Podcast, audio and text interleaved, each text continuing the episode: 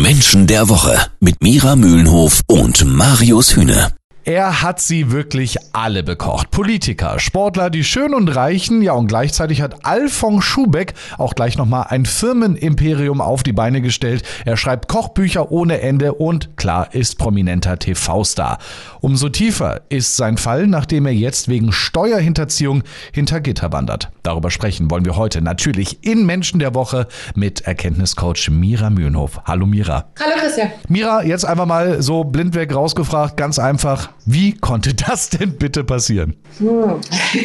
naja, also äh, ein überzogenes Selbstbild, würde ich mal sagen. Weil äh, was sollte jemanden dazu verleiten, so etwas zu tun? Ich meine, abgesehen davon, dass wir natürlich alle wissen, dass er nicht der Einzige auf der Welt und nicht in Deutschland und ist, der sowas gemacht hat. Wir wollen ja darüber sprechen, was bringt jemanden dazu. Und da gibt es ja nur die Möglichkeit, dass ein Selbstbild sagt, ich darf das. Heißt, die Regeln gelten für alle anderen, ist ja auch schön, man darf keine Steuern hinterziehen und so weiter. Aber für mich geht es eigentlich nicht. Das heißt, es hat etwas mit äh, dem zu tun, was wir gemeinhin als Ego bezeichnen.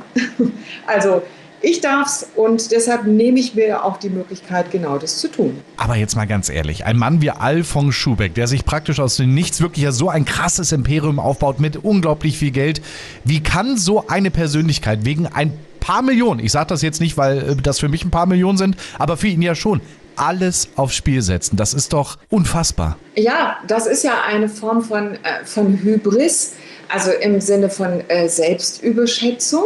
Und das erleben wir ja immer wieder auch unter anderem bei Politikern, wo man sich immer wieder fragt, wenn da so Dinge ans Licht kommen, warum ist man immer noch der Meinung, es fliegt nicht auf? Das ist ja eine Einstellung im Sinne von einer innere Haltung und die ist halt häufig bei Menschen zu beobachten, die halt auch ja wirklich sehr erfolgreich sind, die auch wirklich sehr viel getan haben für ihren Erfolg, die sich die Nächte um die Ohren gehauen haben, die, so wie Herr Schubeck, weil vom Tellerwäscher zum Millionär, das wirst du ja auch nicht mal eben so. Aber der Erfolg, wie man so schön sagt, steigt dementsprechend zu Kopf und verändert, und darauf will ich hinaus, wirklich das Selbstbild im Sinne von, ich darf das machen. Dieses verrückte Selbstbild, also in eine andere Richtung geschoben, führt dann dazu, ähm, dass, ähm, dass es für ihn sich gar nicht so angefühlt hat, als würde er da etwas aufs Spiel setzen. Ich glaube nicht, dass er so eine Zockernatur ist, so frei nach dem Motto, äh, ich, ich setze jetzt auf Rot oder Schwarz.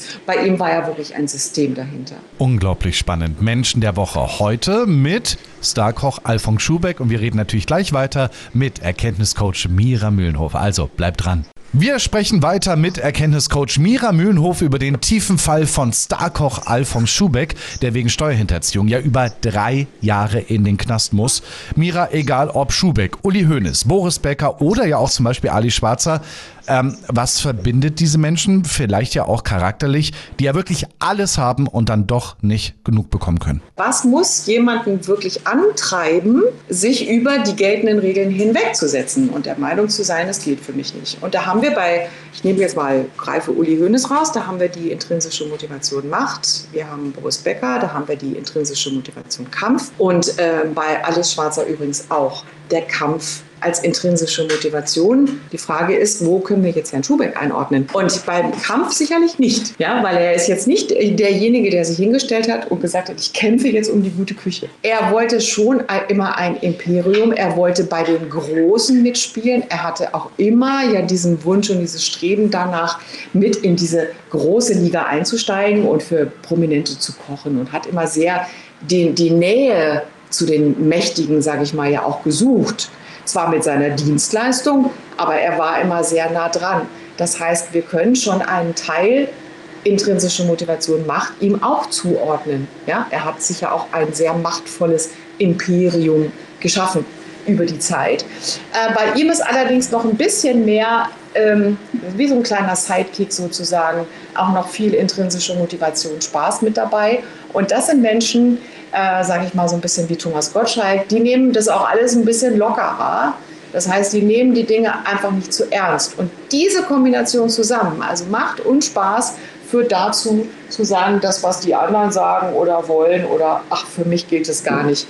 Also sogar eine brenzliche Mischung und das Ergebnis sehen wir jetzt leider. Vielen Dank an Erkenntniscoach Mira Mühlenhof. Bei Menschen der Woche ging es in dieser Woche um Starkoch Alfons Schubeck, der jetzt wegen Steuerhinterziehung zu mehreren Jahren Haft verurteilt wurde.